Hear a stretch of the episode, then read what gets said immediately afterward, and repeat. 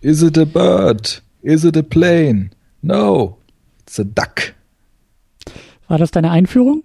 Das war meine Einführung. Guten Tag. Guten Tag und herzlich willkommen zur Superhero Unit, ja.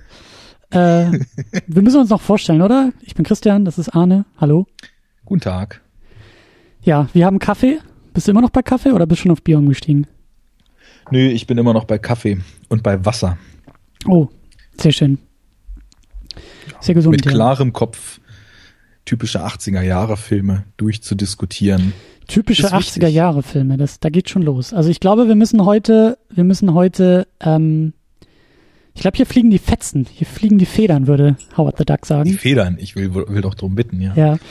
Wir haben äh, Howard the Duck geguckt, äh, werden den jetzt hier auch, ne, wie wir das ja so tun, es ist ja hier eine, eine Sendung, die versucht, äh, ein, ein, eine Genre-Diskussion zu sein, ein, eine Analyse auf das Superhelden-Genre. Wir versuchen es zu ergründen und äh, zu besprechen. Und da arbeiten wir uns historisch durch das Medium und sind im Jahr 86 angekommen und hatten schon im Vorfeld so ein bisschen Diskussion, ob jetzt Howard the Duck dazu gehört oder nicht. Ja, ich bin dafür eingesprungen, dass man Howard the Duck besprechen sollte. Denn zum einen ist es ja schließlich eine Marvel-Vorlage, die uns Howard the Duck beschert hat. Zum anderen guter Punkt, ja. kommen wir äh, über diverse, ja, sagen wir es mal, Mechanismen, die uns vielleicht jetzt schon bekannt vorkommen sollten. Also eine Figur von einem anderen Planeten kommt auf die Erde und muss hier allerlei Gedöns machen. Und zum Dritten hatte ich mir die Blu-ray schon gekauft, als du der Meinung warst, ich schmeiß den jetzt aus dem Kanon raus. Und das ging ja nun gar nicht. Da schlägt also, der Teil Pragmatismus. 1 und 2 sind unwichtig. Der dritte Punkt, der war ausschlaggebend. Ja, aber, aber eigentlich wäre das ja auch kein so großes Thema für dich zumindest gewesen, weil du den Film ja sehr, sehr gut findest und dadurch hättest du ja eigentlich nichts verloren. Du hättest also zumindest für dich einen guten Film im Regal. Ich finde den Film nicht sehr, sehr gut. Du hast mir gerade eben noch erzählt, das ist der beste Film aller Zeiten. Ja, also wird eigentlich nur, na okay, das lassen wir. Nein, ich finde den Film wunderbar. Natürlich mit Einschränkungen. Und das ist auch eine Lüge von mir. Ich will dir hier nichts unterstellen. Ja. ich glaube, äh, das dürfte schon klar sein. Denn der beste Film aller Zeiten ist Supergirl. Da kommt nichts ran. Nein, also ich fand den Film sehr spaßig und ich war jetzt doch relativ froh, mir die Blu-ray tatsächlich gekauft zu haben. War auch nicht teuer in irgendeinem so und so viel für drei für 18 oder so Euro Angebot war das. Ähm, Was gab's denn noch dabei? Supergirl, Superman 4 und Howard the Duck. Ja, genau. Und der anstehende Release von The Room vorbestellt. Den auch noch dazu. Da ja, da passen das. sie ja zusammen. Nee, ähm, die Blu-ray ist halt total krass restauriert. Also das Bild ist echt super, Ton ist auch super. Und ich mochte den Film so gern, dass ich ihn auf jeden Fall irgendwann nochmal gucken wollen würde. Insofern war das Geld nicht zum Fenster rausgeschmissen. Aber auch ein aber schöner ja Punkt. Ja, aber ein schöner Punkt. Ich glaube, du hast eine, also durch die Blu-ray, die ist ja auch ein bisschen neuer. Ich glaube, meine DVD ist so um die Jahrtausendwende. Also es ist, glaube ich, eine relativ mhm. äh, alte DVD. Ähm, hatte ich auch getwittert, äh, als ich den geguckt habe, dass da irgendwie auch die Rede irgendwie davon ist, so der, der meist erwartete Film aller Zeiten auf DVD, irgend so ein Quatschkram. Mhm. Ähm, und die ist halt sehr, sehr lieblos. Also es gibt äh, den Film und es gibt, glaube ich, eine Szenenauswahl und das ist alles. Und ich habe dann auch ein bisschen äh, geguckt, äh, ich glaube, also äh, ein bisschen recherchiert und da war dann auch öfter mal die Rede von einem Audiokommentar und sowas und ich glaube, dass du den zum Beispiel hast. Ich glaube, auf deiner Blu-ray ist mehr Bonusmaterial drauf als auf dieser DVD, die ich habe. Die ist, das ist ein richtig schönes Release, das muss man sagen. Also die ist äh, ja einmal sowohl halt remastered und hat wirklich gutes Bild. Also für so einen ja doch relativ gefloppten Film. Ich weiß nicht, was sie da für negativ ausgekramt haben und den abgescannt haben neu. Das Bild ist super. Bonusmaterial sind insgesamt also mindestens 70, 80 Minuten irgendwelche Dokus und Making-ofs und all so ein Kram drauf. Mhm. Jetzt nur in Teil noch reingucken können, aber wo auch wirklich coole Einblicke in den Dreh sind und so weiter. Ähm, ja, Ton ist super und es ist halt auch, also die wird halt auch als Special Edition jetzt vermarktet hier, ne? Mhm. Kriegt man, wie gesagt, äh, für einen kleinen Obolus, aber das lohnt sich schon. Also wer Bock hat, sich den mal anzugucken. Ich weiß nicht, was du jetzt aus UK da bezahlt hast. Es war doch die UK-Edition, die du hast, oder? Ja, irgendwie 2,30 Euro oder sowas. Ja, okay. Oder 320, keine Ahnung. Das ist nicht viel. Nichtsdestotrotz ähm, ist schon, also gerade weil das ja auch mit der Figur Howard the Duck, da kommen wir später zu, also so schon eher so klassisches Filmmaking ist mit Kostüm und animatronischem Gesicht und so weiter, äh, ist in dem Bonusmaterial tatsächlich, also für an Filmdreh und Filmerschaffung interessierte Menschen einiges an Mehrwert drin, so zum eigentlichen Film, dass man da nochmal schauen kann. Mhm.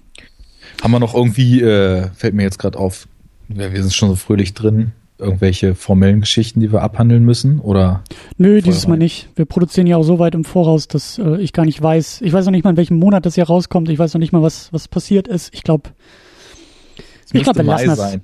Und ich könnte mir vorstellen, da du nichts zu Civil War plugst, wird den Leuten schon bewusst sein, dass das noch vor Civil War Ach so, wurde. nee, das ist, glaube ich, nach Civil War. Aber ich weiß ja noch gar nicht, was wieder dazu oder auch nicht oder so. Ja, aber wenn wir jetzt nach Civil War aufnehmen würden, würdest so. du ja auf die Sendung verweisen. Wir können auch so rein hypothetisch auf die Sendung, auf die bisher nur geplante Sendung zu Civil War, bei dem ich noch nicht mal weiß, wer der Gast sein wird, aber ich hoffe, dass eine passieren wird. Die könnt ihr euch jetzt gerade anhören, hoffentlich, wenn ihr das hier hört. Ansonsten haben wir ein Problem.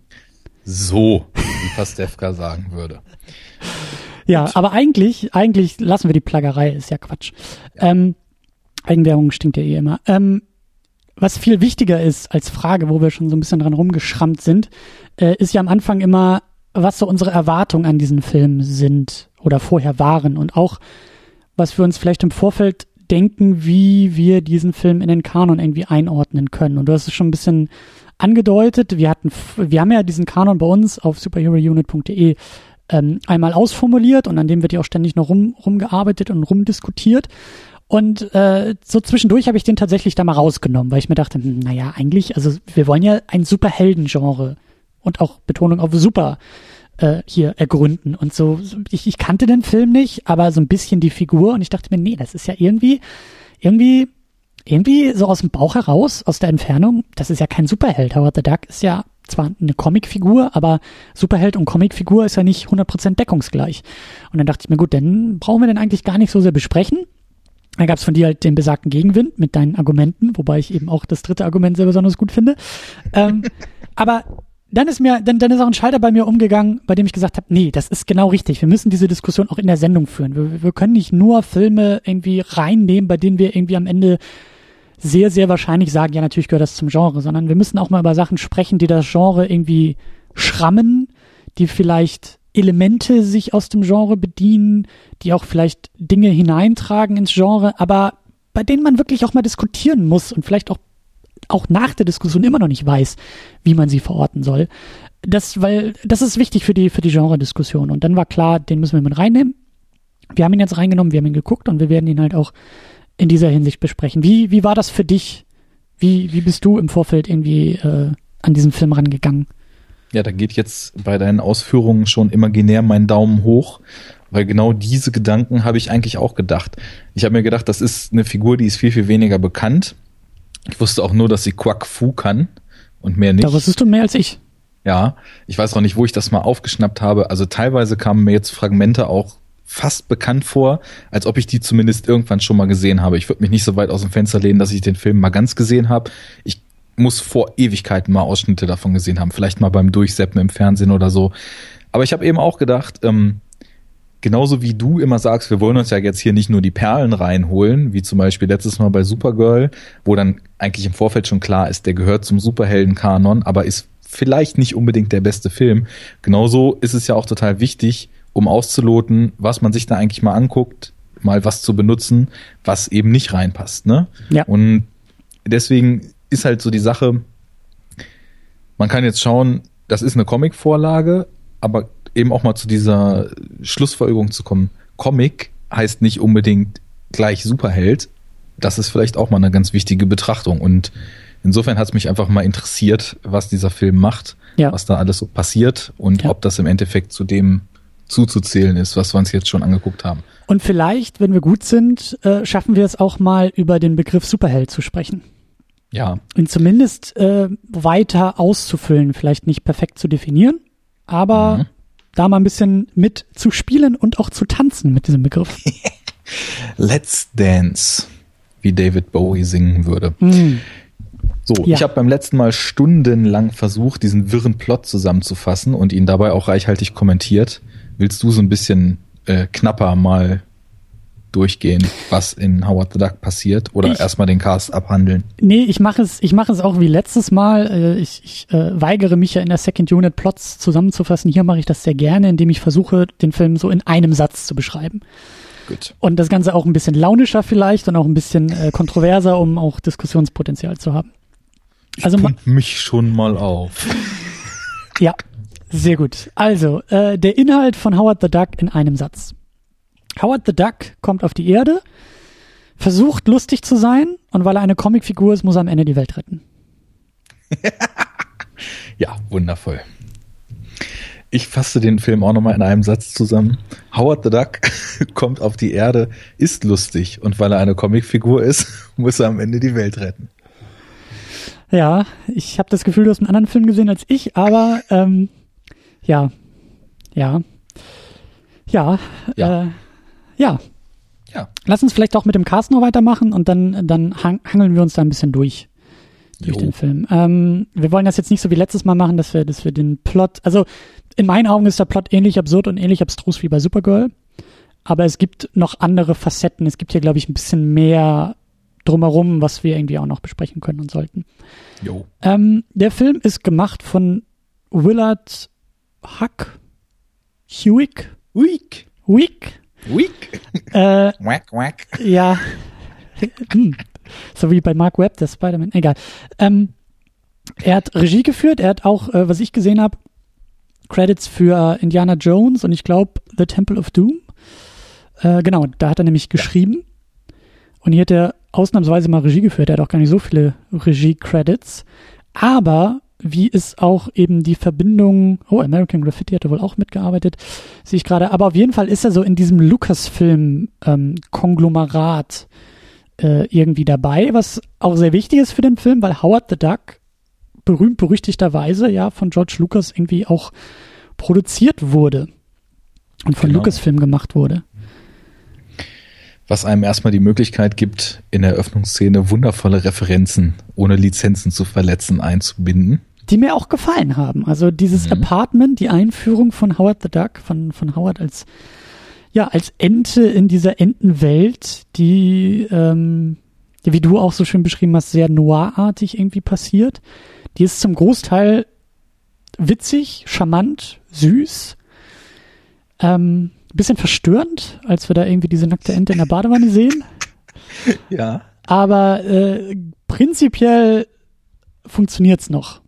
Das Problem ist halt fünf Minuten später in meinen Augen, als er auf die Erde kommt. Gut, was vielleicht noch wichtig ist, dass der Willard Week, Week, Wack, das Ding so halb Autorenfilmmäßig äh, mit seiner Frau zusammengeschrieben hat, die Gloria Katz hieß war seine Frau, soweit ich weiß. Und äh, ja, also eben written and directed by mit ihr noch als Co-Writerin, basierend eben auf den Comics, die erstmalig in den 70ern erschienen sind und nicht unbedingt so populär sind. Ja, aber äh, George Lucas war wohl Fan von diesen Comics. Das war wohl auch einer der Gründe, warum er sich dann darum gekümmert hat. Jo. Und ja, im Cast haben wir ein paar schöne Namen.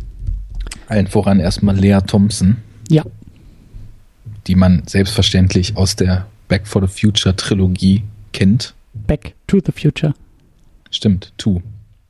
Zurück in die Zukunft. Ja. Einigen wir uns darauf. Ja. Ja, äh, bekanntes Gesicht, bekannter Name. Ähm, mhm. Tim Robbins spielt auch mit als Phil Blombert, als, als Wissenschaftler, äh, der da, glaube ich, noch nicht so bekannt war, wie er es jetzt ist.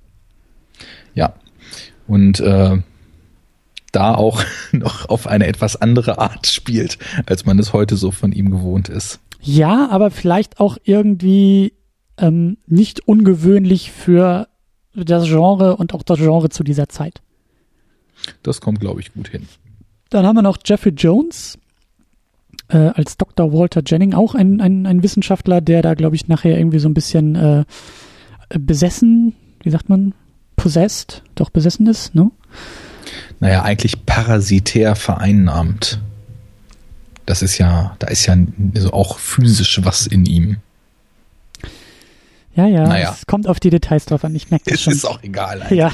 ja. Ähm, und dann haben wir noch ähm, als Hauptcredit für Howard the Duck Ed Gale, der in diesem Kostüm unterwegs ist, aber insgesamt, glaube ich, irgendwie acht Leute oder so äh, als Howard irgendwie spielen. Also zumindest die IMDb-Liste ist sehr, sehr lang. Und wir haben Chip Sehen als Stimme von Howard the Duck.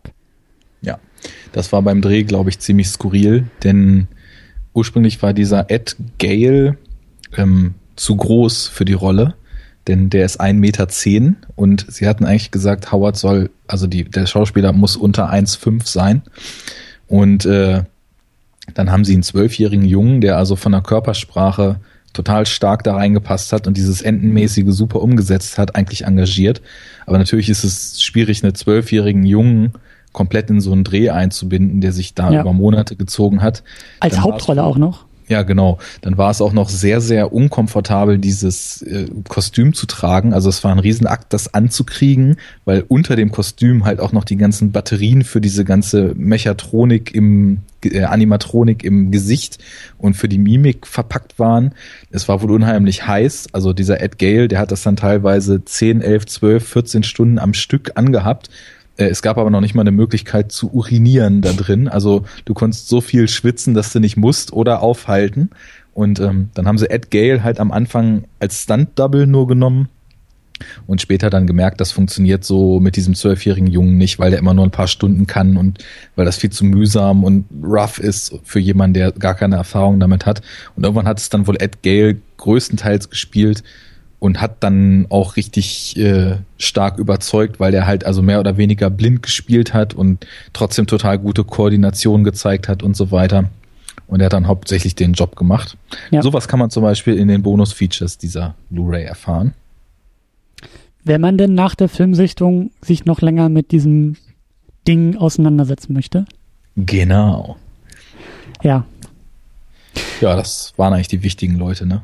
Erste Frage, äh, die, die mir da so ein bisschen auf der, auf der, auf dem Herzen brennt, ist äh, in Anknüpfung an diese Kostümgeschichte. Funktioniert das für dich? Also wir haben eine Hauptfigur, ähm, also um den Bogen vielleicht noch weiter aufzumachen. Erstmal, große Premiere in dieser Sendung. Wir reden über einen Film, der nicht irgendwie ansatzweise mit Superman zu tun hat. Endlich haben wir auch das mal geschafft. Oh yeah. Sage ich als jemand, der natürlich großer Fan von Superman ist, aber wir brechen da mal aus. Wir brechen aus diesem, aus diesem Superman-Kontext endlich mal aus. Dann haben wir einen, einen Protagonisten, vielleicht auch in Klammern einen Helden, der sehr, sehr ungewöhnlich ist, weil er eben in diesem, wie du ja auch gesagt hast, mit Animatronics versetzten Kostüm äh, gespielt wird. Also wir haben ein, ein ja, wir haben eben, ja, wir, wir, wir haben ein Kostüm und das Kostüm muss funktionieren. Und mhm ich hatte große Probleme damit. Für mich ist äh, Howard the Duck als Protagonist einfach schon mal durch die Technik, die da benutzt wird, irgendwie nicht ausdrucksstark genug. Wie ging dir das? Genau gegenteilig. Also ich habe von Anfang an, das ist, muss man noch dazu sagen, so ein Film von 86, der mit so einer Puppe gemacht ist, den gucke ich ganz automatisch, da muss ich auch keinen Schalter umlegen, gucke ich durch die Brille, wie man 86 einen Film geguckt hat. Für mich gibt es halt moderne Tricktechnik und klassische Tricktechnik. Das ist klassische und die hat irgendwie eine andere Wirkung auf mich. Aber ich fand dass diese Figur extrem gut umgesetzt ist. Also was die an Mimik, was die, die Augen sind manchmal ein bisschen glasig, das ist aber auch das Einzige, was die an Mimik, was die an Ausdruck, was die auch durch diesen unfassbar guten Sprecher, den sie da im Original haben, äh, an Emotionen rüberbringt, das hatte mich wirklich sofort. Also ich war, das ist wahrscheinlich auch ganz ausschlaggebend dafür, wie stark dieser Film für einen funktioniert. Und anscheinend, wenn ich mir das IMDb-Rating von 4, noch was angucke, funktioniert diese Figur für mich als einer der wenigen Zuschauer sehr gut. Aber ich war sofort voll drin. Ich habe niemals irgendwie dieses Suspension of Disbelief Problem gehabt, dass ich dachte, ich sehe doch hier nur so eine blöde Puppe, mit der sie da irgendeinen Quatsch machen. Ich habe die also wirklich, ich habe Howard zehnfach besser gekauft, als ich Rocket Raccoon in Guardians kaufe oder was weiß ich, irgendwelche anderen Computerfiguren, die man heute so sieht. Mhm. Da war ich direkt dabei. Und ja. Okay, also äh, ja, Punkt eins, in dem wir uns diametral unterscheiden. Ich habe, ich hatte Probleme mit Howard. Ich hatte Probleme mit der, mit der, ähm, wie gesagt, mit der Ausdrucksfähigkeit der Figur. Aber Point taken können wir ausklammern, können wir ja. einklammern, können wir abhaken, wie auch immer. Mein noch größeres Problem und wirklich in meinen Augen wichtiges, zentrales Problem ist die Tatsache, dass äh, Howard in dieser Filmwelt nicht funktioniert in meinen Augen. Und ähm, da müssen wir vielleicht ein bisschen ausholen. Der Film beginnt ja damit, ähm, dass äh, diese die ersten, was sind das, fünf Minuten, zehn Minuten, die Eröffnung, wir sehen, wie Howard auch auch äh, sehr, sehr schön nur so angedeutet in Detailshots durch sein Apartment streift und da eigentlich diese Welt eingeführt wird, äh, wie du ja gesagt hast, mit Referenzen auf äh, Lucasfilm, weil da ein, ein Indiana Jones Poster hängt, was eben nicht Indiana Jones, sondern irgendwie, weiß ich nicht, Indiana Duck oder sowas ist. Also alles ist irgendwie mit Enten bevölkert in dieser Welt. Und da werden wir halt eben reingeführt über das Apartment von Howard. Und wir sehen, wie er nach Hause kommt und irgendwie seine Tasche in die Ecke wirft und dann haben wir halt so Detailshots auf Props, die einfach zeigen, oh, da gibt's irgendwie, weiß ich gar nicht, Zeitungen und da sind Enten irgendwie drin und dann gibt's die Poster und dann gibt's irgendwie ihn, wie er seinen Kühlschrank aufmacht und sich ein Bier holt und so, sich in den Fernsehsessel pflänzt und irgendwie Fernseh guckt und auch da sind überall Enten, Enten, Enten, wunderbar. Ähm, aber dann geht's ja eben los, dass er durch einen Zufall, durch ein Dimensionstor reist, eine Stimme aus dem Off uns erklärt, ja, es gibt mehrere Dimensionen oder sowas, Parallelwelten und Howard wird da irgendwie in unsere Welt hineingezogen, landet auf der Erde und ist auf einmal nicht die Norm, sondern der Sonderfall. Du runzelst mit der Stirn? gerade ich bin mir fast 100% sicher, dass es in der Fassung, die ich gesehen habe, keine Off-Stimme gab. Das wird später irgendwann mal im Rahmen dieses wissenschaftlichen Experimentes erklärt, was da passiert ist. War die nicht am Anfang? Oder war die später? Ich weiß es auch nicht mehr. Ich weiß es auch nicht mehr. Es gab am Anfang diese Off-Stimme, soweit ich weiß, weswegen ich auch diesen Noir-Kram aufgeschrieben habe. Aber oh Gott, naja, das, das ist jetzt wieder, das ist Augenwischerei, ob das nun so war oder nicht, wenn man den einmal gesehen hat. Hast du nicht wie bei Supergirl den Anfang zweimal geguckt? nee, wenn hätte ich den, oder zumindest die erste Filmhälfte zweimal geguckt. Okay. Na naja, gut, aber auf jeden Fall, äh, der Punkt ist ja, er wird herausgezogen aus seiner Welt und in unsere Welt reingeworfen.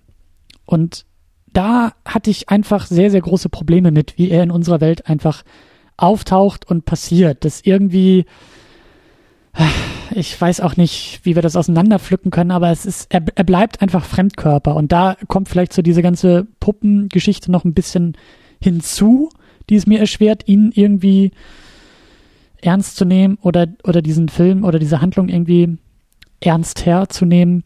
Aber da fehlt mir irgendwie was. Ja, und ich habe, äh, wie gesagt, mit der Puppengeschichte keine Probleme und auch mit seinem Auftreten auf der Erde nicht. Denn ich habe ihn die ganze Zeit mehr oder weniger als so ein, naja, Fremdkörper würde jetzt völlig in die falsche Richtung gehen, wenn ich das so sage, aber wie einen Fremden, der gestrandet ist, wahrgenommen. Also für mich war, weil da, dadurch, dass er eben in seiner ganzen Art sehr, sehr menschlich wirkt, nur eben eine Ente ist und jemand ist, über den sich die ganze Zeit lustig gemacht wird und alle lachen sich nur tot, wenn sie ihn sehen, wer da durch die Gegend watschelt und nicht ernst genommen wird und so weiter. Das hat für mich auf so einer allegorischen Ebene total gut als Symbol für jemanden, der in eine fremde Umgebung kommt, dort nicht ernst genommen wird und nicht weiß, wie er mit dieser Umgebung umgehen soll, funktioniert. Insofern, du hast schon recht, diese, wie er auf die Erde kommt, diese ganze Geschichte, das ist halt irgendein Blödsinn, da wird halt irgendwas inszeniert. Es ist, ja, da ist dann jetzt glücklicherweise ein cooles Intro bei rausgesprungen, aber Laserstrahl und so weiter, gut, das braucht man dann vielleicht später für die Handlung nochmal. Aber da hätte irgendwas passieren können. Aber als er dann da ist, fügt er sich insofern total gut ein, dass seine Interaktion ja so wäre, wie er. Ich meine, er könnte auch anstatt einer Ente einfach ein kleinwüchsiger Mensch sein, der diskriminiert wird, der nicht ernst genommen wird, der äh, behandelt wird, als ob er einen weg hat. Nur, dass eben diese Ente dafür gewählt ist.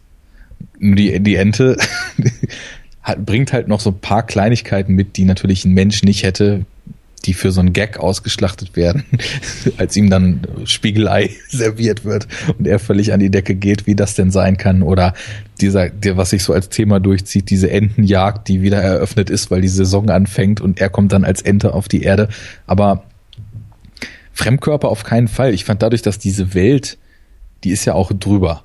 Also du wirst halt erstmal in so ein Setting geschmissen, wo irgendwie dauerbewählte Mädels Punkkonzerte geben und in irgendwelchen Clubs Sinti-Musik gespielt wird und draußen regnet's und alles ist verdreckt. Das ist ja so eine Welt, die wir schon nur noch so als Filmwelt kennen. So ja, ja. schmutzige Straßen und dann irgendwie das Punk-Girl, was in irgendeiner abgefuckten Klafalle wohnt und versucht mit Musik durchzukommen und so. Das ist alles so filmisch, dass diese seltsame Ente, wenn du bereit bist, dich darauf einzulassen, dass du da jetzt halt irgendwie einen Fantasy-Film siehst, weil das ist es in meinen Augen primär, also von der Prämisse her zumindest. Was dann da passiert, ist eigentlich eher ein Drama und eine Komödie Schrägstrich dazwischen gesetzt. Äh, ja, dann konnte ich den total gut kaufen, den Howard. Und äh, auch, also nicht nur kaufen, sondern mit ihm so ja empathisch teilweise mitfühlen, dass ich ihn wirklich als vollwertige Figur so anerkannt habe. Und dann mochte ich seinen Sarkasmus und habe mit ihm gefühlt, als er dann plötzlich traurig war, dass er so weit von zu Hause weg ist und so weiter und so fort. Die ganze Palette. Das hat für mich alles nicht funktioniert.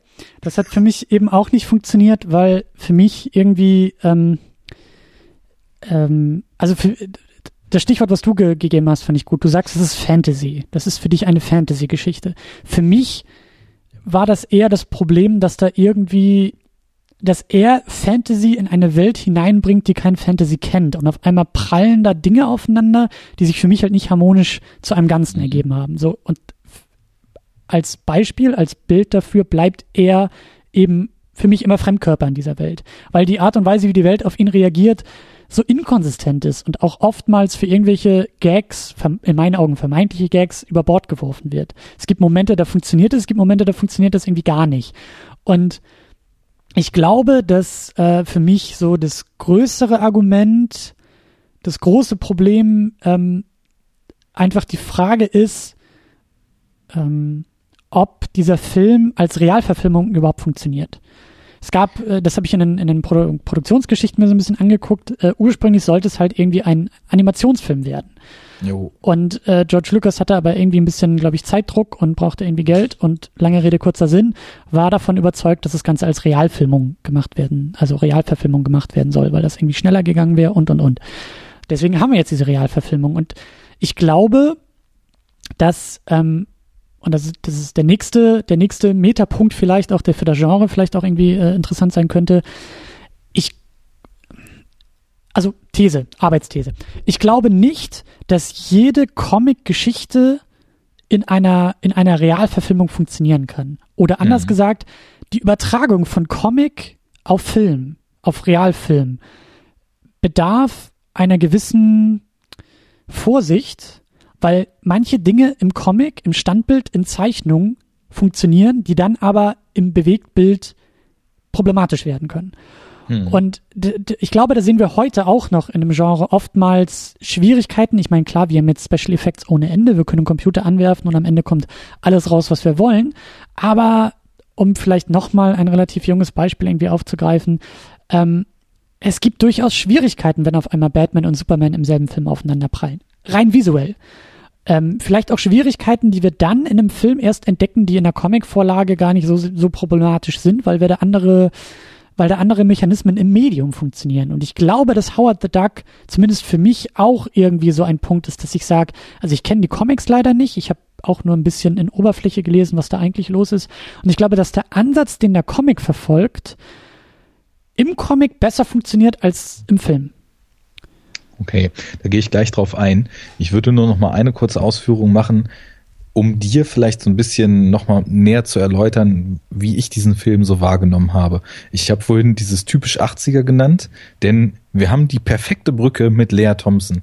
Der Film hat auf mich irgendwie so gewirkt, wie zum Beispiel auch Zurück in die Zukunft auf mich wirkt. Das ist ein Film, der ganz, ganz viele Aspekte hat, die man einer Komödie zuschreiben würde.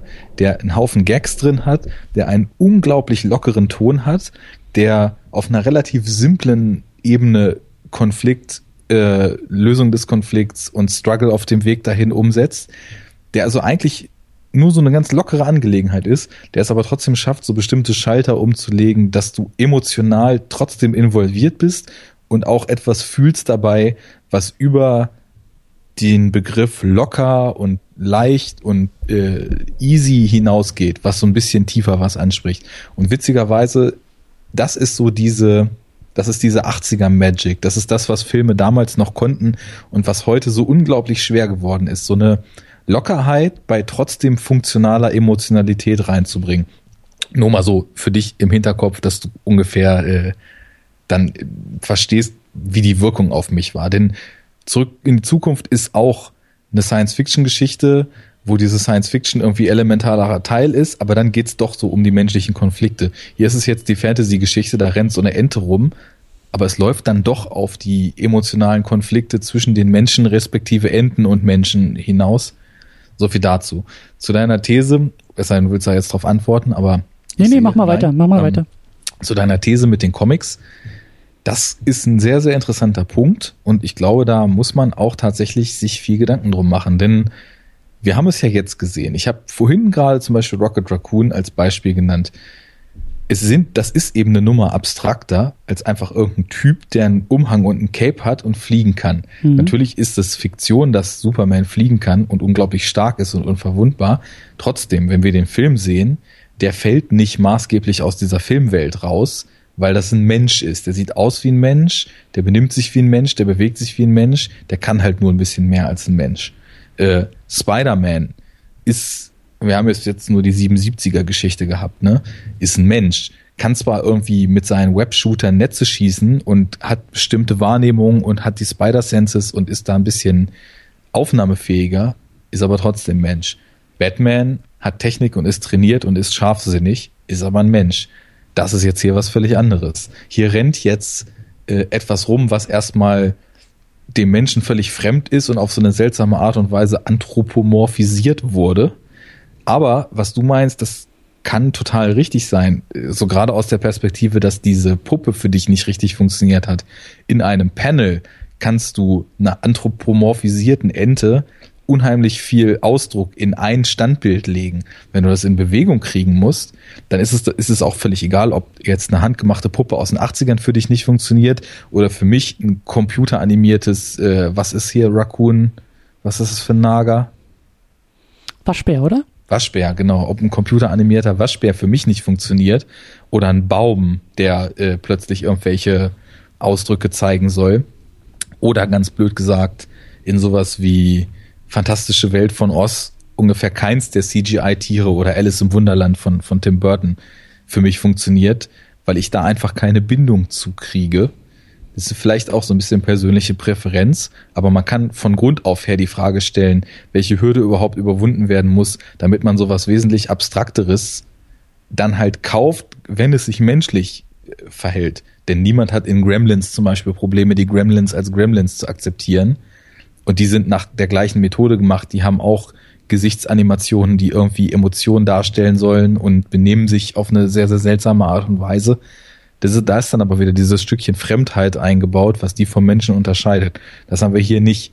Und das ist so ein bisschen dieses, jetzt ist, es was anderes, aber vielleicht kann man dieses Uncanny Valley Problem da so ein bisschen darauf abstrahieren. Es ist dem Menschen zu nah, um es als was ganz Fiktionales zu akzeptieren, aber in seiner Umsetzung doch noch zu fremd und zu weird, um vielleicht für viele Leute den vollen Zugang zu finden. Für mich ist aber auch entscheidend, dass da eben ähm, auf narrativer Ebene ja auch versucht wird, mit umzugehen und das ist für mich nicht so glücklich gewählt, dass eben diese, diese Parallel, also diese, diese, also er kommt ja in unsere Welt, er ist in dieser Parallelwelt ja, ja eigentlich beheimatet und wird dann zu uns irgendwie gezogen. Und das Beispiel Guardians of the Galaxy funktioniert für mich irgendwie einfacher, weil es irgendwo im Weltraum spielt. Es gibt zwar die Verbindung zur Erde, aber es ist halt, es ist woanders und es ist halt eben die, die ganzen Figuren, die du erwähnt hast, sind Teil einer sehr merkwürdigen Welt. Da gibt's dann auch andere merkwürdige Wesen, die merkwürdige Dinge können.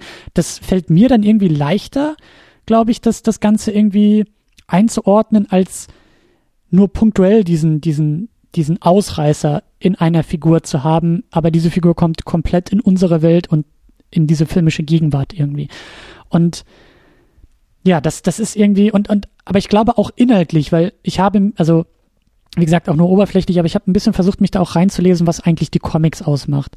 Und so wie ich das verstanden habe, ist Howard the Duck ja irgendwo auch so ein, so ein, so eine Metafigur, die irgendwie, ähm, die glaube ich bissiger ist im Comic, die glaube ich irgendwie auch erwachsener ist im Comic, die irgendwie, die ja, ich glaube, dadurch irgendwie auch auf einer Metaebene funktioniert, die der Film gar nicht erst aufmachen will. Der Film ist, glaube ich, irgendwo im Kern eher eine lockere Familienunterhaltung, hat, glaube ich, eine Menge Bissigkeit rausgenommen und vielleicht auch irgendwo den Kern dieser Figur gar nicht ähm, erfüllt und auch nicht erfüllen können, vielleicht auch nicht erfüllen wollen. Und das macht es für mich irgendwie auch problematisch. Jetzt nicht, weil ich sage, oh, das ist im Comic aber anders und äh, sondern es ist irgendwie, dass ich mir denke, was, also was, was soll das? Also für mich funktioniert das nicht als lockere Familienunterhaltung, weil, weil der Ton, also die Stimmung im Film dadurch auch irgendwie zu merkwürdig ist. Das ist irgendwie, hat man letztes Mal bei Supergirl auch schon so, es gibt dann irgendwie, mhm. Howard kommt auf die Erde und unsere hier äh, Lea Thompson als Beverly wird irgendwie, glaube ich, von irgendwelchen Typen in der Gasse angegrabbelt und auch, hahaha, das ist ja lustig, die wird gleich vergewaltigt oder so und Howard springt da irgendwie rein und das ist, da, da prallen für mich einfach irgendwie Sache, Sachen aufeinander, Stimmung aufeinander, Inhalte aufeinander, die gar nicht zueinander passen. Gut, das ist auch eine legitime Sicht. Ich ähm, bin gerade nur so am Überlegen noch an dem, was du eben meintest, sehr, sehr absurde Welten, in denen man bereit ist, Absurdes zu kaufen. Das ist, glaube ich, eine Gratwanderung. Also wir haben in der letzten Sendung auch Ghostbusters mal angesprochen. Nimm mal Ghostbusters. Das, Ghostbusters zeigt uns irgendwie ein relativ normal dargestelltes New York mit der Behauptung, da gibt's Geister. So. Und das ist natürlich abgedreht, aber da hat man kein Problem, das zu kaufen da müsste man jetzt mal ganz fein ausloten und das werden wir jetzt hier in unserer Zeit nicht schaffen, weil wir auch noch einen Haufen andere Sachen haben, über die wir sprechen wollen. Was denn nun genau das ausmacht, dass man sowas kauft oder eben nicht kauft. Hm. Und ähm, ja, mit diesen, mit diesen tonalen Wechseln und mit der, mit der Vorlage, ich weiß nicht, also ich habe natürlich ihn als sehr sarkastisch wahrgenommen, also irgendwie so bisschen Macker-mäßig, bisschen, bisschen Macho-mäßig, sehr sarkastisch, bisschen arrogant vielleicht auch, aber irgendwie noch mit einem weichen Kern. So eine typische 80er-Figur, die relativ simpel gezeichnet ist, aber dann irgendwie doch liebenswert so im Kern, ne? Und ja, natürlich, äh, die Comics, so das bisschen, was ich jetzt noch mehr kurz angelesen hatte, waren sehr sarkastisch, sehr satirisch auch. Und das blitzt aber, finde ich, in dem Film immer mal wieder so durch. Also es geht im Anfang schon los, wenn er durch den Fernseher zappt und ständig irgendwelche pervertierten Versionen von menschlichen Fernsehsendungen sieht. Mhm. Das ist ein Kommentar auf unsere Welt. Ja, aber es bleibt in dieser Entenwelt dabei. Ja, ja, warte, ich will aber weiter noch. Aber wenn er auf der Erde ist, hast du auch immer wieder Figurentypen, die sich auf eine ganz bestimmte Art und Weise verhalten, die man schon stellvertretend für verschiedene Typen Mensch nehmen kann und die halt auch so ein bisschen durch den Kakao gezerrt werden. Also ich meine, nimm mal Tim Robbins allein, der eigentlich nur ähm, ja, Wissenschaftsgehilfe äh, ist und da im Lab ein bisschen putzen soll und wittert dann plötzlich, dass er da was reißen kann und stellt sich plötzlich als den großen Forscher da und lädt da ähm, die, die Lea Thompson, ich weiß gar nicht mehr, wie sie im Film hieß, Beverly. zu sich ein. Beverly und ja, macht den, den großen Macker und es, man merkt aber, dass es alles nur darauf hinausläuft, dass er hofft, damit Erfolg zu haben und sie beeindrucken will damit. Und dann kommen plötzlich solche Dinger wie sein Chef schaut vorbei und sagt, was machst du denn da, bist mit dem Putzen noch nicht fertig. Das sind so, sind so kleinere äh, Spitzen, die so in Richtung menschliches Verhalten, Gesellschaft ausgeteilt werden. Und Howard ist auch ein Spiegel dessen. Also guckt ständig Frauen auf den Hintern und gibt sich als den, als den Macho-Typen und als dann plötzlich Beverly ihn mal verarscht und so auf seine Avancen eingeht, wird er plötzlich ganz klein und wird zu dem verschreckten Etwas und bringt irgendwie Sprüche, ich habe Migräne, ich bin müde, lass mich in Ruhe und äh, ist dann doch überfordert. Und gerade unter dem Aspekt, was wir bei Supergirl auch hatten, Frauendarstellung, äh, der Film hat finde ich, obwohl es um Howard the Duck geht, eine stärkere Art, Frauen zu zeigen, als es zum Beispiel bei Supergirl, wo es um eine weibliche Heldin ging, der Fall ist. Mhm. Denn du hast immer wieder sowas, du hast, äh, allein es geht los mit der blöden weiblichen Motorradgang, du hast halt eine selbstsichere Frau, die ihm zeigt, wie die Welt funktioniert, äh, und du hast halt auch immer wieder so eine Demaskierung dieser, dieser männlichen Macho-Attitüde. Ob es nun irgendwie die Deppen sind, die, die in einer Bar sofort anfangen wollen, sich zu kloppen, anstatt äh, mal sinnvoll zu interagieren. Oder diesen, diesen Wissenschaftler, der dann zum Overlord und zu so einer Karikatur einer machtbesessenen Figur wird. Da kann man natürlich, das, ja, das wieder eine Frage, wie viel da drin ist, wie viel man da rausziehen will, auf welche Kleinteile man so achtet. Aber mir hat das so zwischen den Zeilen schon relativ viel gegeben, was man auf so einer komödiantischen, vielleicht noch nicht ganz satirischen Ebene, aber zumindest komödiantischen auf den Menschen und seine typischen Verhaltensweisen anwenden und abstrahieren kann. Du grinst und denkst dir, was zur Hölle hat der da geguckt, als er meinte, er hätte Howard the Duck geguckt? Ein bisschen, aber es ist ja, äh, es ist ja alles legitim. Es ist ja alles legitim. Ähm, äh, ja, also mir, mir fällt da noch ein, noch ein Punkt ein. Ja gut, vielleicht, vielleicht machen wir den jetzt auch schon auf. Ähm, ich, das, das geht nochmal so in Richtung, in Richtung Meta-Figur und äh, ähm, ja, kommt auch daher, dass die Figur für mich halt nicht so gut in dem Film funktioniert hat. Aber ich kann mir gut vorstellen, dass die, dass der Reiz der Figur vielleicht doch auch irgendwie in diesem Marvel-Universum größer ist. Also was ich auch gelesen habe, so äh, was, was, was den Comic-Kram irgendwie angeht, ähm, da stolpert Howard the Duck einfach irgendwie, glaube ich, auch durch fast alle großen Marvel-Events und ist irgendwie mal dabei und gibt, glaube ich, mal so seinen Senf dazu. Und ähm, da kann ich mir sehr, sehr gut, also das kann ich mir sehr, sehr gut vorstellen in der Gegenwart, in der es dieses Marvel-Film-Universum gibt.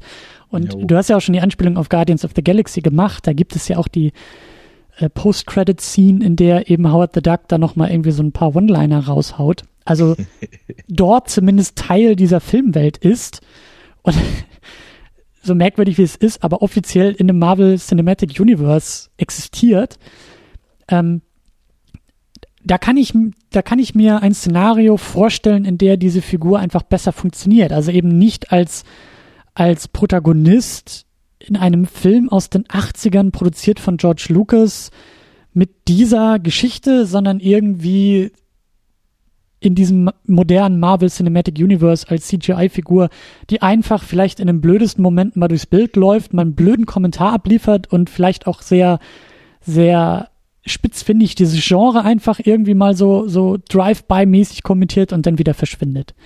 Jo. Vielleicht ist das eher so der Howard, den ich, den ich sehen will, keine Ahnung. Ich glaube, da verstehe ich auch langsam immer mehr dein Problem mit diesem Film, denn das MCU, gerade das äh, Space MCU, also ich weiß auch gar nicht, ob das komplett eins ist, das wird ja irgendwann mal zusammengeführt, das, was da im Weltraum passiert und das, was auf der Erde mit den Avengers und so passiert, das ist halt insgesamt schon viel, viel fantastischer als diese Welt, die man jetzt hier sieht. Genau. Ich glaube, es läuft darauf hinaus, dass wenn man, wie ich schon gesagt hatte, Howard, äh, lass ihn, was weiß ich, jetzt blöd gesagt, aus Samoa kommen, dort irgendwie seiner Familie entrissen sein und schmeiß ihn als Menschen in dieses, wo sind sie da, Cleveland oder was? Äh, in dieses verranzte Cleveland, in dem irgendwie weibliche Punkbands hinter Gittern im Club auftreten und irgendwelche kleinen Wissenschaftsgeeks versuchen mit Lasern die Sterne zu vermessen.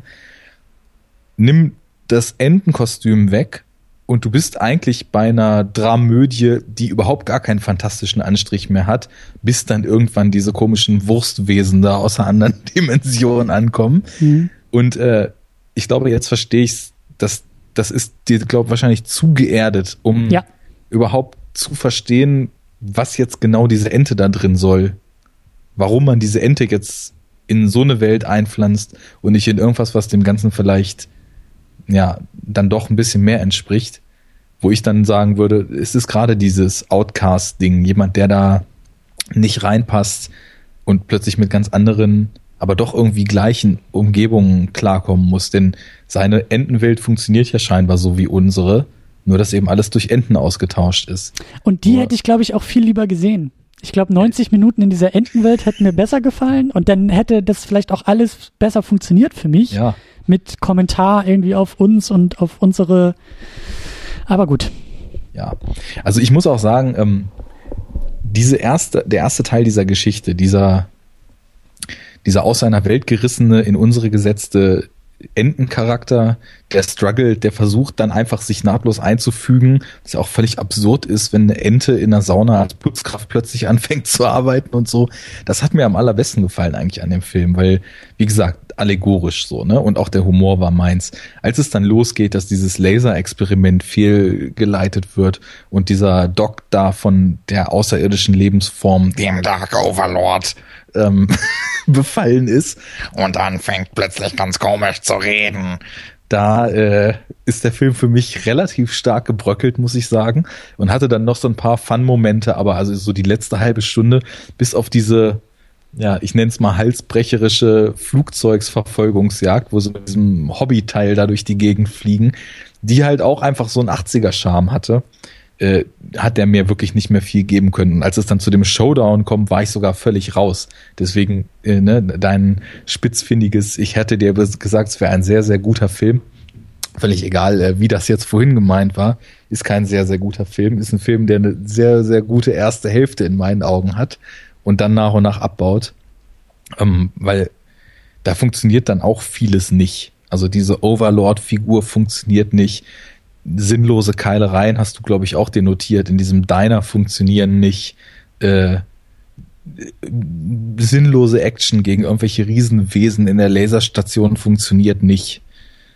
Ähm, ja. ja, ja, also ja, das ist, das ist, das ist die zweite Seite der Medaille. Da wird, da wird dann eben ähm, auch in Anknüpfung an unsere Diskussion, glaube ich, zu Supergirl, da, da, da wird einfach dann etwas hineingetragen in den Film, glaube ich, weil man, weil man ja, weil es ja eine Comicfigur ist, ne? Genau, und eine Comicfigur muss. Genau, eine Comicfigur muss irgendwie Action haben oder kämpfen und dann gibt es den Laserstrahl und muss die Welt retten und da da sind ja, ja, ja das sehe ich Das auch. ist nämlich die Sache. Äh, lass ich ich habe dann zur Mitte gedacht, lass doch einfach Howard eine Figur sein, die ihren Platz in dieser Welt sucht, nachdem sie den Platz in ihrer eigenen verloren hat. Und im Endeffekt wäre es wahrscheinlich einfach eine coole Tragikkomödie gewesen. Aber dieser ganze Quatsch, der dann da passiert, der wirkt halt, da habe ich das gefühlt, was du wahrscheinlich von Anfang an gefühlt hast. Das wirkt alles total reingeflanscht. Das ist überhaupt nicht natürlich entwickelt. Plötzlich wird dieser Wissenschaftler zum Freak. Plötzlich passiert nur noch Unsinn und als dann am Ende wirklich in dem Laserstrahl diese komischen Krabbenmonster da angeflogen kommen, da dachte ich, oh bitte, ey, lass die jetzt stoppen, lass nicht noch drei mehr von diesen komischen Krabbenmonstern jetzt auf die Erde kommen. Ich meine, im Endeffekt ist das der Kram, den Marvel jetzt mit besseren Effekten heutzutage uns vorsetzt. Ich meine, in Thor wird gegen irgendwelche Dunkelwesen aus irgendeiner anderen Dimension gekämpft. Äh, in Avengers kommen irgendwelche, ja, eigentlich sind auch schon wieder die gleichen, ne, die, die da durch den Himmel kommen und New York angreifen. Das ist alles abgedreht und total Fantasy-lastig auch. Nur, das stimmt schon, dass Howard the Duck sich im Ton dann so weit beißt, dass für dich sofort die Fantasy eigentlich mit der geerdeten Welt nicht übereinander geht und für mich dann im Laufe des Films immer mehr. Aber ja, darstellertechnisch und vom Charisma ging das für mich soweit alles klar, dass ich da viel Spaß mit hatte. Weil Lea Thompson ist auch super. Der Sprecher von Howard ich bin da auch nicht dabei, aber das äh, sind, glaube ich, dann Dinge, die also für mich obendrauf auf dieses brüchige Fundament kommen. Also ja, ich weiß nicht, ob wir da noch so viel drüber reden wollen. Also für mich stimmt da halt, also um es vielleicht einmal auszusprechen, so für mich stimmt da gar nichts. Tim Robbins ist furchtbar in dem Film. Die ganze 80er Dauerwelle, Ästhetik und Optik und Musik funktioniert auch nicht. Die Witze finde ich extrem platt. Der Schnitt ist irgendwie komisch. Da geht irgendwie gar nichts für mich. Also ja. Gut, ich glaube, das ist äh, ein Film, der auch ganz witzig jetzt dann aus unseren Sichtweisen zu betrachten ist, weil scheinbar, es gibt scheinbar so eine ganz gute Schnittstelle geschmacklich, weil wir waren uns ja bis jetzt eigentlich komplett einig bei allem, was wir in der Superhero Unit besprochen haben und auch bei meinen Gastspielen in Second Unit und auch bei deinen Gastspielen im Enough Talk. Aber das, hier gehen wohl jetzt scheinbar, hier geht's mal in so Geschmacksrichtungen, die mit dem Superheldenkram an sich jetzt nicht viel zu tun haben. Und ich glaube tatsächlich, sowas wie der Humor, dass das einfach ganz viel Geschmack ist und ganz viel Humorgeschmack zum Beispiel, ob man das mag oder nicht und ob man da lacht oder nicht. Und weiß ich nicht, wenn ich mir so Sätze jetzt in Erinnerung rufe wie die Proll-Trucker, schon wieder Proll-Trucker, ne? Hatten wir ja bei Supergirl gerade, fangen dem Diner an zu kloppen und äh, hier äh, Bethan, nee, oh Gott. Beverly? Beverly fängt, meint so, meint zu so diesem Overlord-Typen, there's going to be more violence. I hate violence. So go over there and beat them up. Das, das ist für mich so ein geiler Joke allein, weil es so, ich, ich mag halt absurden Humor, ne? Und die Helge Schneider Analogie hatte ich ja auch schon genannt in Bezug auf diesen Overlord. Das ist irgendwie so eine, so eine Superhero-Version von Neil Baxter. Und von daher, ich hoffe, du weißt, wer Neil Baxter ist. Äh, Helge Schneider, aber ich glaube, ich habe den gar nicht gesehen. Es ist der Villain in 00 Schneider. Hm. Nihil Baxter. Und der redet nämlich auch ungefähr so wie der Overlord. Und ich als Helge Schneider-Fan vor dem Herrn habe da, glaube ich, einfach eine große Anknüpfungsfläche, wenn es so bizarr wird. Fürs Protokoll, ich bin ja auch Helge Schneider-Fan, aber ich habe hier einfach keinen Helge Schneider sehen können in diesem Film. Aber naja, nun. nee, Helge Schneider auch nicht, aber. Nee, auch nicht diesen Humor. Das ist irgendwie, ich weiß nicht. Irgendwas hat da nicht funktioniert bei mir. Ich glaube, da hat einiges nicht funktioniert. Aber ja, das stimmt, aber lass uns, lass uns vielleicht ein bisschen, ein bisschen ähm, weitergehen, weil ich glaube, dass die Diskussion jetzt nicht so fruchtbar ist. So, wir sind, nee. wir haben da einfach unterschiedliche Meinungen, das ist okay. Und ich kann auch verstehen, das ist das Gute bei so einer Filmdiskussion, ich kann dich jetzt besser verstehen. Ich glaube immer noch, dass du total falsch bist und ich könnte jetzt noch stundenlang so äh, äh, XKCD-mäßig There's someone wrong on the Internet. Ja, mhm. also wir wissen, wie das, wie das ausgehen könnte. Aber das brauchen wir gar nicht. Wir können auch ein bisschen weiter springen und vielleicht auch weiter über den Film noch äh, sprechen im Kontext des Superhelden-Genres, oder? Ich glaube, dass wir da wieder zusammenkommen. Denn okay. Um Aber erstmal, ja, erstmal lass uns vielleicht fragen, weil der Film das ja auch tut, was ich interessant fand. Ähm, er fragt ja Howard the Duck, also durch Tim Robbins Figur, wird ja gefragt, ob Howard ein Superheld ist. Falls du dich dran erinnern kannst in dieser ersten Untersuchung da, oder? Genau, Howard wird irgendwie ja. ins Labor geholt und erst versucht Tim Robbins ja mit ihm zu kommunizieren und dann merkt er, okay, er kann einfach normal mit ihm reden und dann ist, glaube ich, gleich die zweite Frage, sag mal, bist du eigentlich ein Superheld? Äh, äh, da gibt's auch irgendwie das, das äh, sozusagen Filmzitat. Äh, äh, Tim Robbins sagt auch irgendwie auch sowas wie, is it a bird? Is it a plane? No, it's a duck.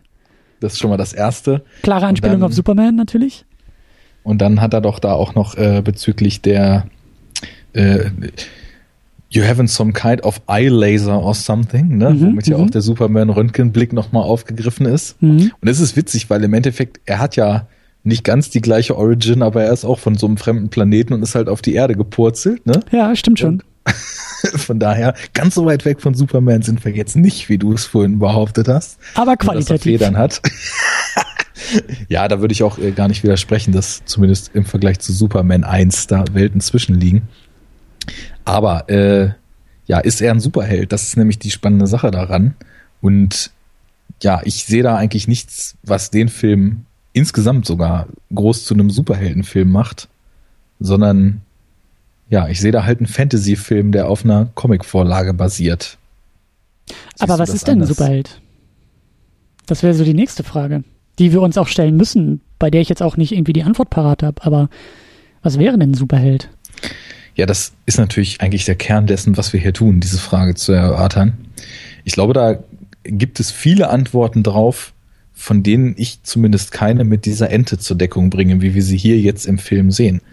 Ähm, ich meine, Superheld kann jemand sein, der entweder die Fähigkeit hat, unglaublich Gutes zu tun und aufgrund von irgendeiner Art und Weise, die es ihm ermöglicht, da über den normalen Menschen hinauszuwachsen, äh, da drin siegt.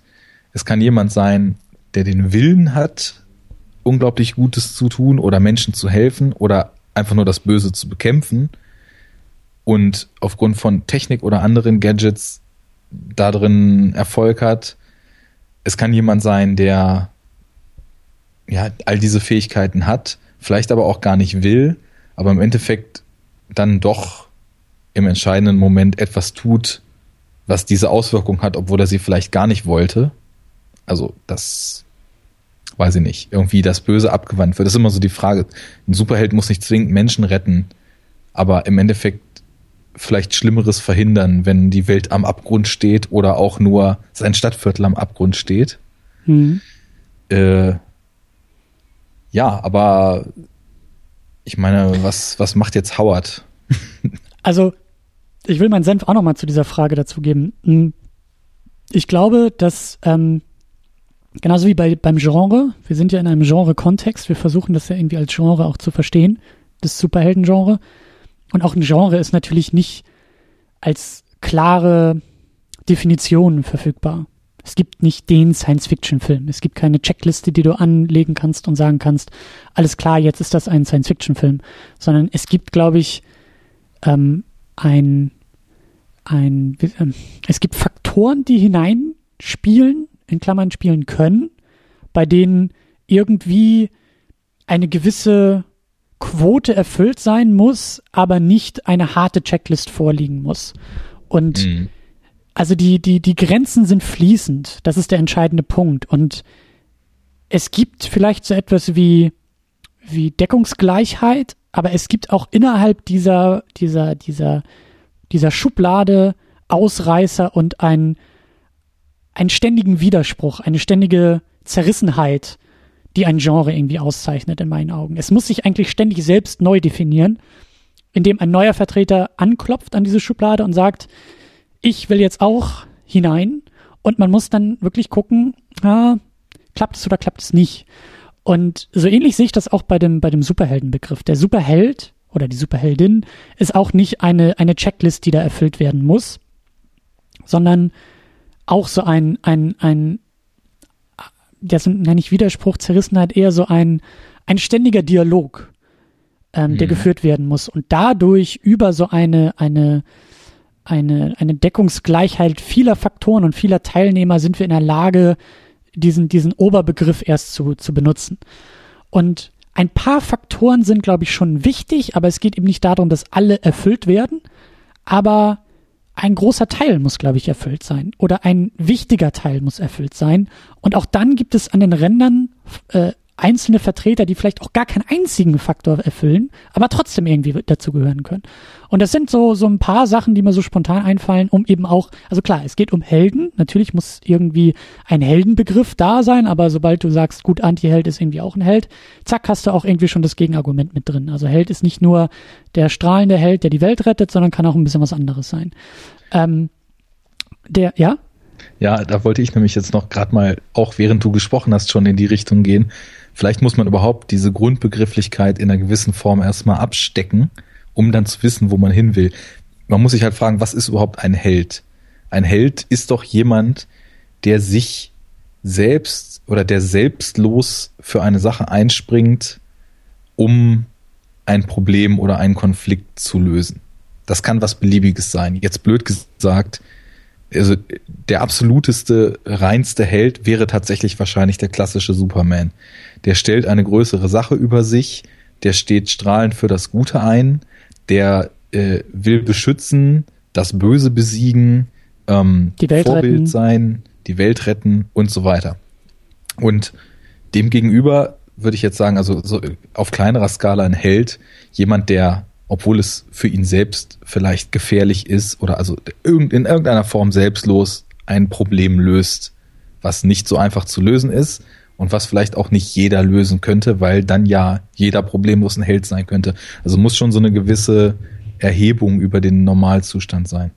So, und wenn man jetzt mal den Superhelden nimmt, auf einer Seite zum Beispiel den klassischen Superman, jetzt nimm mal auf der anderen Seite, ich finde das krasseste Beispiel wäre zum Beispiel Rorschach mhm. der irgendwie noch das tut, was, also eine völlig perver pervertierte Version von dem umsetzt, was man vielleicht noch mit diesem Heldentum assoziiert. Denn der ist auch unter Einsatz seines Lebens gegen das Verbrechen und gegen ja, Menschen, die schlimme Dinge tun, unterwegs.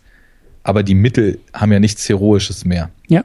Sondern die Mittel, also da kommen wir dann in diese Anti-Helden-Geschichte, aber da würde man schon so weit gehen, um zu fragen, ob das überhaupt noch ein Held ist oder ob das einfach nur noch ein Psychopath ist, der aufgrund dessen, was er tut, so sehr auf der falschen Seite steht, dass das nicht mehr aufwägt, dass er zum Beispiel Menschen, die Kinder vergewaltigen oder so, richtet. Ne? Mhm. Und das sind so diese zwei Seiten. Und du hast das wunderbar gerade ausgeführt. Das, da gibt es tausend Graustufen zwischen. Es gibt tausend Sachen, die man vielleicht als heldenhaft erachten kann. Und ich glaube, beim Superheld ist einfach nur das Problem in der Definition. Wir haben jetzt gesagt, ich denke mal, du stimmst mir dazu, ein Held ist selbstlos und löst sein Problem.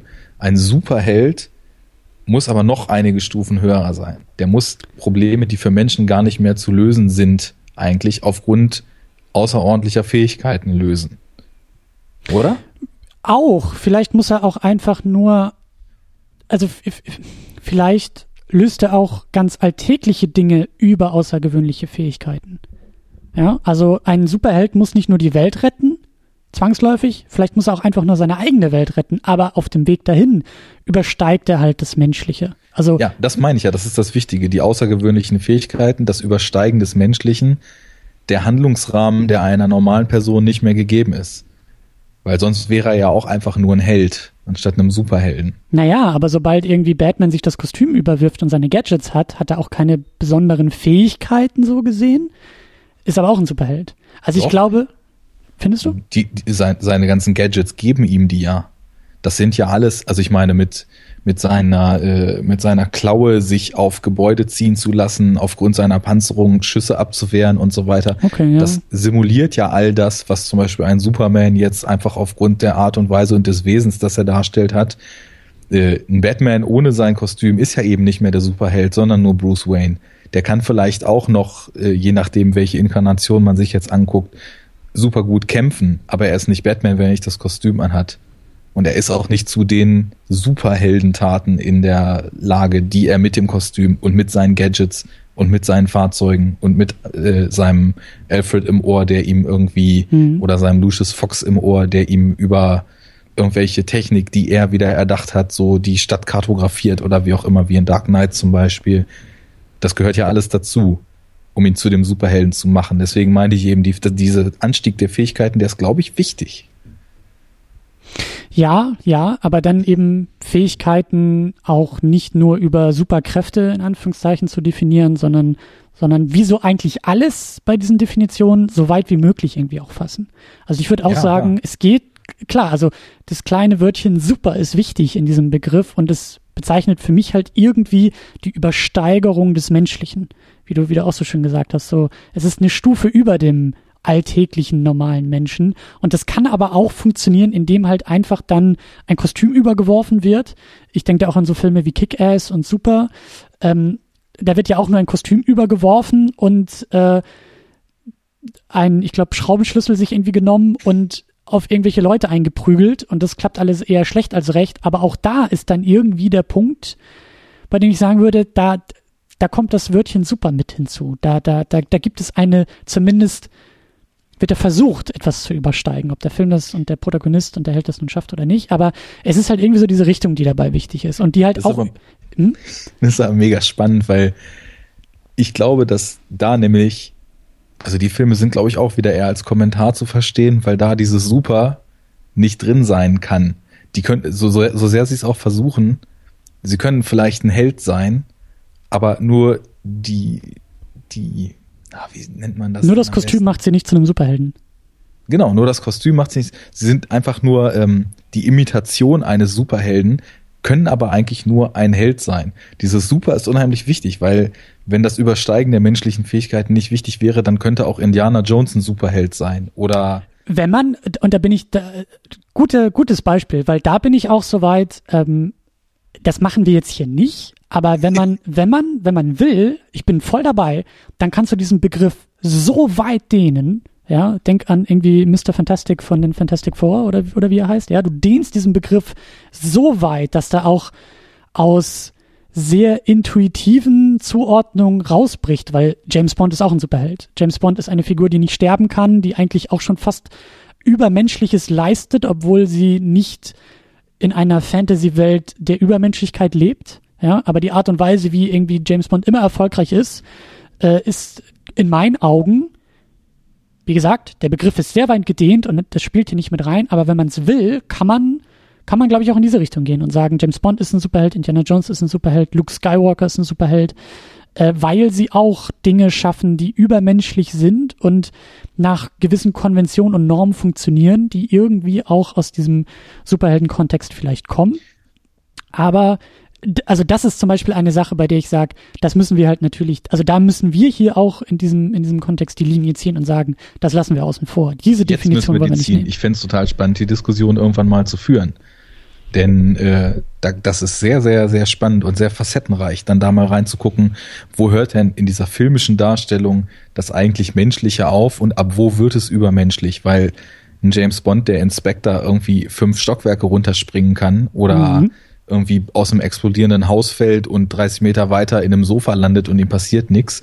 Das sind ganz klar diese, diese Facetten. Und dann kommt auch noch dazu, man ist sehr, sehr gebiased auf diese Comic-Geschichten. Was ist mit Figuren, die solche Eigenschaften haben, jetzt so, sagen wir mal, im normalen Fantasy-Film, wo auch Leute was Besonderes können? Nee, nicht im normalen Fantasy-Film, weil da sind die ganzen Welten fiktiv, aber. Frodo ist kein Superheld. Bitte? Frodo ist kein Superheld. Genau. Aber wenn man vielleicht irgendwie so Leute mit speziellen Fähigkeiten, die jetzt nicht unbedingt einen Comic-Superheldenfilm, was ja häufig gleichgesetzt wird, entspricht, sondern du hast Figuren, die irgendwas Bestimmtes können, was überdurchschnittlich ist und damit irgendwie in ihrem Kontext Probleme lösen in Filmwelten. Ich weiß gar nicht, geht zum Beispiel sowas wie Jumper auf eine Comic-Vorlage zurück? Ich glaube nicht, aber ich habe den auch im Kontext, äh, als ich diese Liste erstellt habe, und da habe ich ja. mich halt eben auch sehr stark der Wikipedia bedient, ähm, da war der Film zum Beispiel auch aufgelistet. Ich habe mich gerade gefragt, nämlich ob wir da zum Beispiel auch mal drüber sprechen müssten, weil das ja auch Leute sind, die was können, was nicht allgemein so menschlich ist, sich teleportieren zu können mhm. und wofür es dann eben genutzt wird. Gut, aber das ist ein Riesenfass. Genau, ich will den Bogen nämlich langsam wieder zurückschlagen. Äh, ähm, schlagen weil, ähm, also für mich war so dieses, dieses äh, Heldending äh, so, so ein Punkt. Aber ich glaube auch, und wie gesagt, das ist so eine, so eine Checklist, ich glaube, die gibt es schon auch irgendwie, irgendwo, aber die ist halt nicht einfach nur abzuhaken und dann hast du den Superheldenfilm, sondern die Diskussion um diese Checklist ist das Spannende. Und dann muss man halt gucken, was, was ist jetzt ein Superheld mhm. oder nicht. Weil natürlich kommen auch so Sachen mit hinein, wir haben es jetzt ja schon erwähnt, so die Kräfte, die Fähigkeiten, wie auch immer die begründet sind, ob es jetzt ein Alien ist wie bei Superman, ob es eine Spinnenbiss ist wie bei Spider-Man oder einfach nur die Gadgets wie bei Batman. So, das spielt da auch mit rein. Ähm, das Kostüm spielt da auch irgendwie mit rein. Irgendwie ist ja so ein, so ein klassisches Trope von Maskierung, Geheimnis, äh, geheime Identität.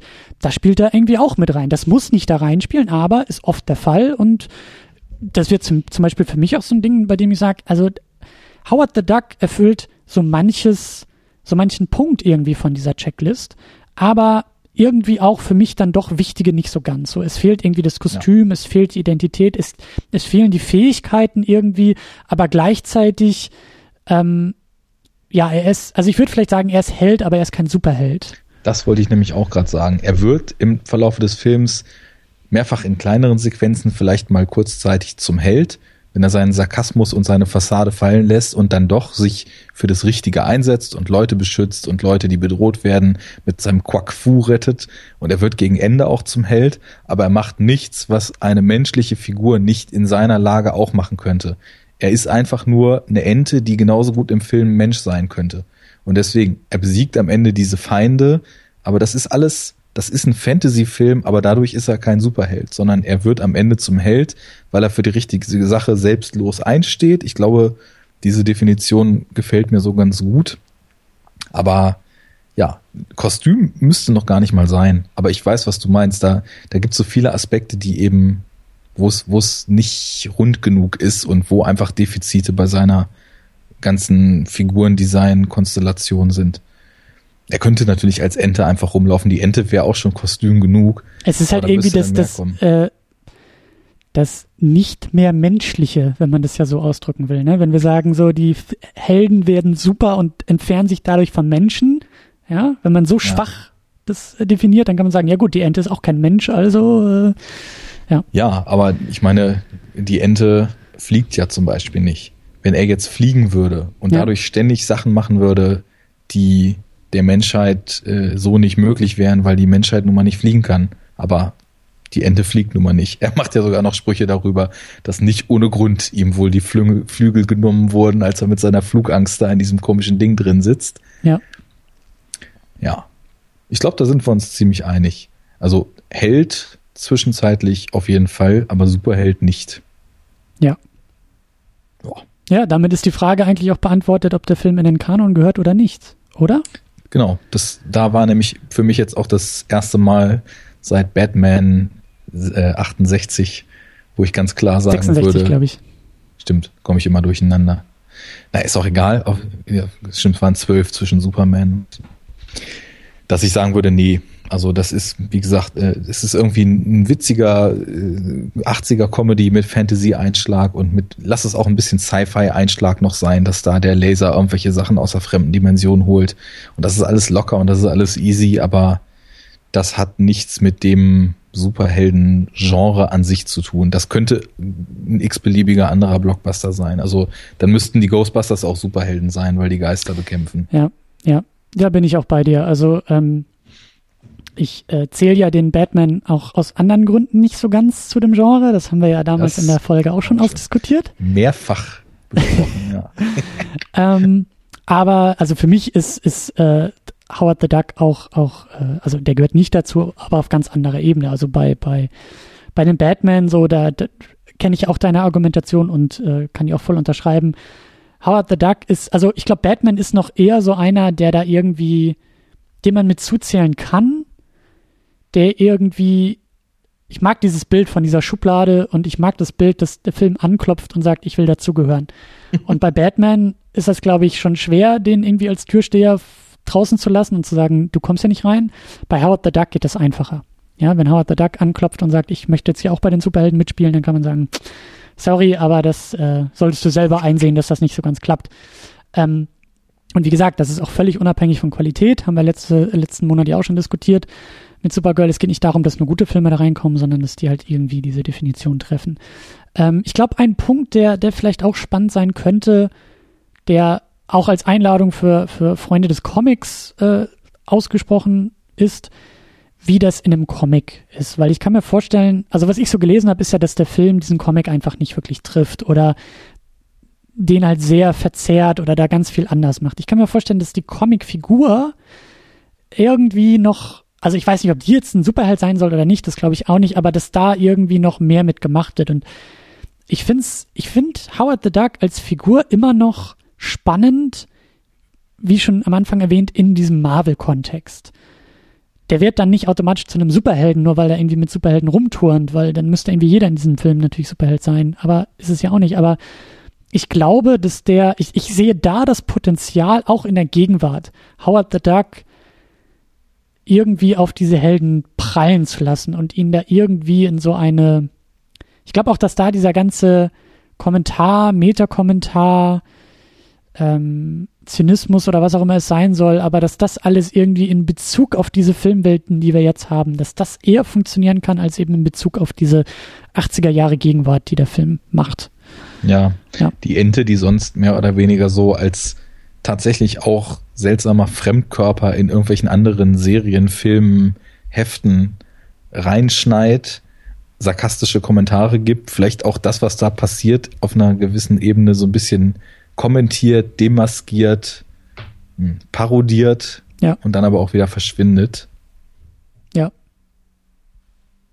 Da sind wir uns einig. Also äh, selbst ich, der sagt, ich habe nicht so den, den Spaß gehabt bei dem Film, aber ich kann mir vorstellen, dass diese Figur funktionieren kann und ich kann mir sehr gut vorstellen, dass wir jetzt viel bessere Grundlage haben, um diese Figur funktionieren zu lassen. Ja, ich bin gespannt. Die wird ja wohl anscheinend auftauchen, denn wir haben gelernt, wenn Marvel in einer Sache liefert, dann die Teases aus Post-Credit-Szenen auch einzulösen. Wobei man auch dazu sagen muss, dass das Ding, was sie da bei Guardians gemacht haben, laut James Gunn, Regisseur von Guardians of the Galaxy, wirklich nur als Gag eingebaut war. Also ich glaube nicht, dass wir jetzt einen neuen Howard the Duck Film bekommen. Nee, Ich nee. glaube auch nicht, dass er Teil des Marvel Cinematic Universe ist und auf einmal bei Civil War, also wir nehmen das Ding noch vor Civil War auf als Ergänzung. Wer weiß, vielleicht taucht er wirklich drin auf. Aber ähm, ich kann mir, ich, vielleicht so in dieser Guardians-Geschichte so, vielleicht, dass er nochmal in so eine Post-Credit-Scene auftaucht oder Also da, da kann ich, da kann ich mir schon irgendwie noch was vorstellen. Aber ich glaube, wenn dann eher in diesem Space-Kontext. Also da um den Collector rum und so weiter, wie das ja, glaube ich, auch in der Post-Credit-Scene war, da würde der reinpassen, als so eine Obskurität, die aus irgendeinem Seitenarm dieses Filmuniversums es ja so weit reingeschafft hat, dass sie mal kurz Beachtung findet. Aber da ist dann auch wieder die Frage, was willst du damit machen? Ich meine, natürlich könnte, könnte die sich mit dem frechen Raccoon auch ganz gute Wortgefechte liefern, die Figur. Ähm, rauchen nicht sogar beide Zigarre? Ich weiß es nicht. Howard auf jeden Fall, ja. Und ja. er trinkt seine Cocktails. naja, wir werden sehen. Ja. Gibt es eigentlich Guardians 2? Ja, natürlich. Der wird gerade gedreht. Okay. Also, also jetzt gerade, als wir das, wenn wir das aufnehmen. So. Der mhm. kommt äh, nächstes, übernächstes Jahr raus. Mhm. Naja, ich bin gespannt. Da sind wir dann immer noch nicht so weit, dass wir ihn direkt besprechen. ja, ja, ja, ja, ja. Das wird noch dauern. Was, äh, was ist denn nächstes Mal auf dem, auf dem Speiseplan? Superman 4 und ja. wird, wird es eigentlich dann beim übernächsten Mal endlich etwas dunkler? Was soll das denn heißen? endlich etwas dunkler. Dass mal ein bisschen Schluss ist mit heile Welt hier. ähm, es ist, also erstmal ja, nächstes Mal haben wir Superman 4, The Quest for Peace, ähm, schließen damit äh, diesen, diesen ganzen Superman-Kontext auch dann wirklich für sehr, sehr lange Zeit ab. Bis 2006 kommt da ja eh nichts mehr. Ähm, das wird noch spannend, das wird, das wird schmerzhaft, das könnte lustig werden, aber für mich sehr schmerzhaft. Und danach, also in der übernächsten Sendung, äh, steht Batman auf dem Programm, ja. Sehr schön. Dann, äh, sehr schön. Dann kommt das nächste Kapitel. Dann kommen so, dann schrammen wir so langsam in die 90er hinein. Und ich glaube, also ist ja auch so ein bisschen die Frage, wenn wir sagen, hier so ein Genre und so, ist ja, also finde ich reizvoll auch zu fragen, was sind denn da vielleicht so Trends, Phasen, Epochen, wie auch immer man das nennen will. Aber ich glaube schon, dass Batman da sowas Neues auf einmal mit dem Genre macht, dass dieses Neue, was noch Superman 1 geschafft hat und in meinen Augen ja die Begründung des Genres ist, aber diese, das, was da irgendwie ausformuliert wird, das verliert sich so über die Jahre innerhalb des eigenen Franchises und wird dann von Batman, Tim Burton irgendwie neu aufgegriffen und neu, neu umgesetzt, anders umgesetzt.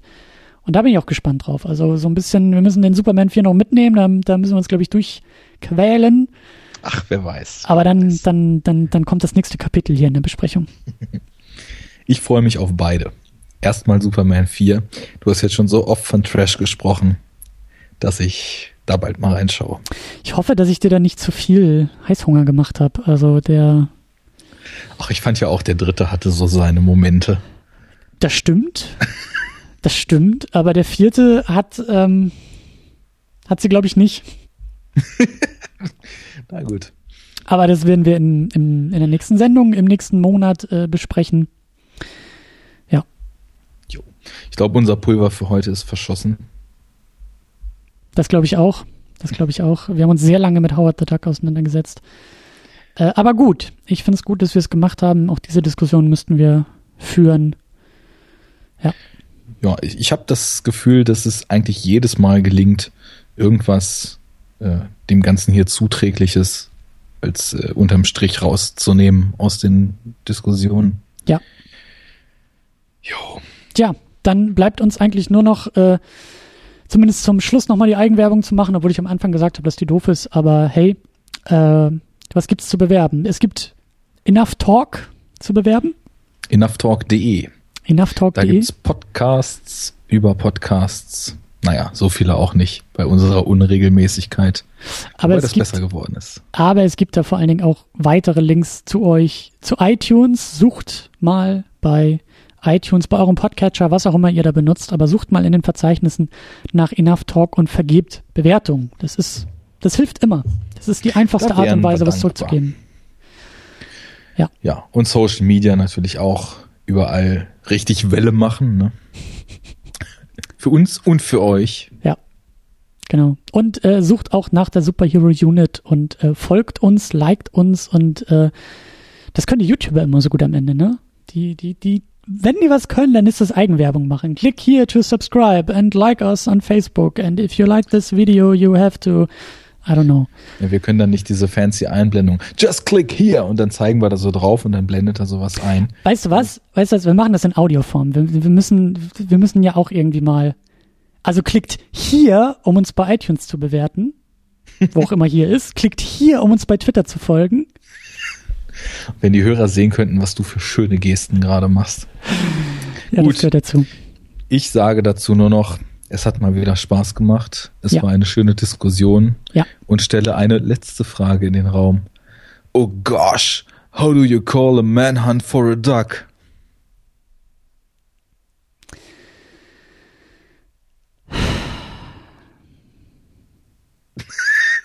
Tell me. A duck hunt. Ich glaube, ich schneide nur das raus als Podcast, weil das diesen Film, diese Besprechung perfekt zusammenfasst. In diesem Sinne, ähm, eine schöne Zeit noch. Smog Inspection. Bye bye.